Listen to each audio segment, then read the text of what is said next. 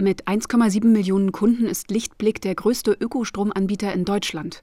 Geschäftsführer Enno Wolf fasst zusammen, was sich im vergangenen Jahr alles für die Anbieter erneuerbarer Energie verbessert hat. Zum einen gibt es immer mehr Flächen für die Windkraft. So zum Beispiel 2% der Fläche pro Bundesland auszuweisen, höhere Fördersätze jetzt in Solarausschreibungen, aber auch bei Wind. Da wird jetzt reagiert auf die gestiegenen Kosten. Aber auch der Mehrwertsteuer, zum Beispiel Wegfall im äh, PV-Segment, im Eigenheim führt zu einer Belebung. Inzwischen nutzen immer mehr Verbraucher und Unternehmen Ökostrom. Damit diese Entwicklung sich noch beschleunigt, müsste der günstiger sein als solcher aus fossilen Quellen. Das wäre aus Sicht vieler Verbraucher auch logisch, denn es sind ja die Gaspreise, die gestiegen sind und nicht die für Wind- oder Sonnenenergie. Tatsächlich kostet Ökostrom genauso viel wie herkömmlicher. Und das liegt am Design des Strommarkts. Wie teuer Strom an der Börse ist, bestimmt das teuerste Kraftwerk, das gebraucht wird, um die Nachfrage zu decken. Und das sind derzeit Gaskraftwerke. Dabei ist die Ökostromerzeugung viel günstiger. Und deshalb machen die Anbieter derzeit mehr Gewinn. Den schöpft die Politik nun ab und greift damit den Verbrauchern unter die Arme.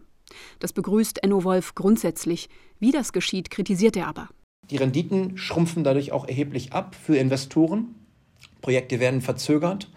Banken kündigen oder äh, verschieben Finanzierung. Wir haben das selbst erfahren bei einem unserer Projekte, wo die Bank auf einmal sagt, die Grundlagen haben sich verändert. Nee, nee, nee, da müssen wir einen Aufschlag nehmen oder wir kündigen das. So wird der Ausbau der Erneuerbaren behindert, sagt Wolf.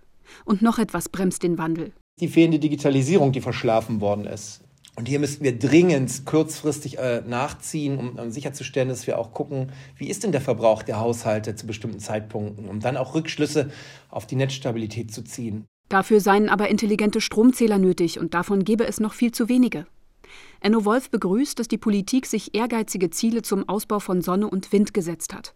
Im Solarbereich sollen bis 2030 rund 200 Gigawatt erzeugt werden können, beim Wind 114.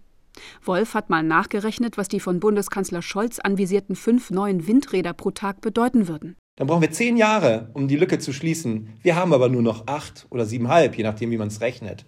Das heißt also, im Wind wird es knapp und wir müssten auch schon morgen damit anfangen. Außerdem sei die Frage, wer denn all diese Windräder baut, woher die Fachkräfte kommen und die Turbinen.